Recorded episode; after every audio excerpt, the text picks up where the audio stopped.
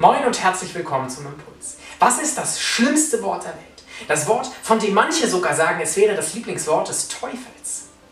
Vielleicht ein ganz großes, aufgebauschtes Wort, vielleicht eine Beleidigung, vielleicht ein Affront oder eine Gotteslästerung, was ganz kompliziert ist, wo ganz viel drinsteckt. Ich glaube nicht. Ich glaube, das schlimmste Wort der Welt, oder eines der schlimmsten, ist ganz, ganz simpel, ganz, ganz einfach. A, B, E, R. Aber. So simpel, aber so unscheinbar, aber so gemein. Aber. Sicherlich kann man aber auch zu was Gutem gebrauchen, ja?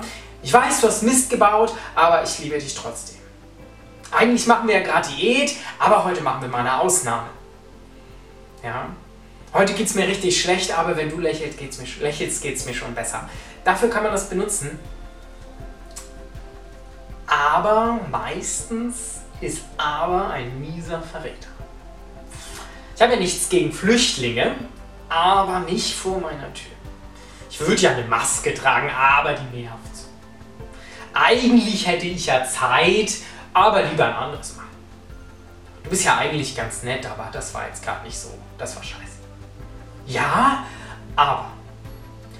Die Liste könnte man endlos fortsetzen, aber schränkt immer ein. Das merkt man schon, wenn man sich einfach mal die Wortherkunft anschaut. Aber kommt vom althochdeutschen Afur. Und Afur, ähm, das hieß so viel wie dagegen, ab, weg von. Aber negiert alles, was man vorher gesagt hat. Ich gebe euch ein Beispiel. Schatz, das Essen hat richtig gut geschmeckt, aber letztes Mal war es ein bisschen besser. Der erste Teil des Satzes, das, das Essen hat gut geschmeckt, das ist positiv. Da kommt was Positives rüber, das baut auf. Dann kommt das Aber und bam, alles Positive wird eingerissen. Ja? Und in Erinnerung bleibt dem Schatz dann am Ende nur letztes Mal war es besser. Aber ist so eine Rampe zum Negativen aber baut auf und dann haut's volle Kanne rein. Worte können aufbauen, ja, können stärken, können ermutigen, aber schon, aber schon in Sprüche 12, Vers 18 steht, die Worte mancher Menschen sind wie Messerstich. Worte können auch verletzen. Und aber baut diese Rampe für diese Verletzung auf. Sprüche 12, Vers 18 äh, geht aber auch noch weiter.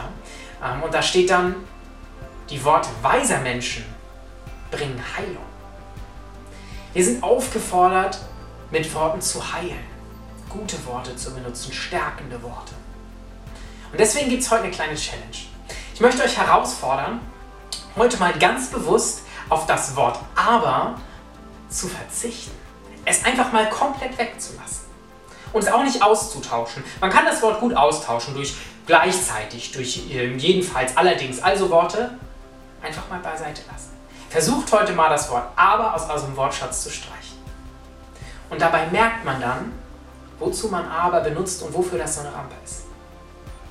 Und sicherlich, wir werden aber nicht ganz aus unserem Wortschatz streichen. Und das ist auch okay so, das müssen wir gar nicht.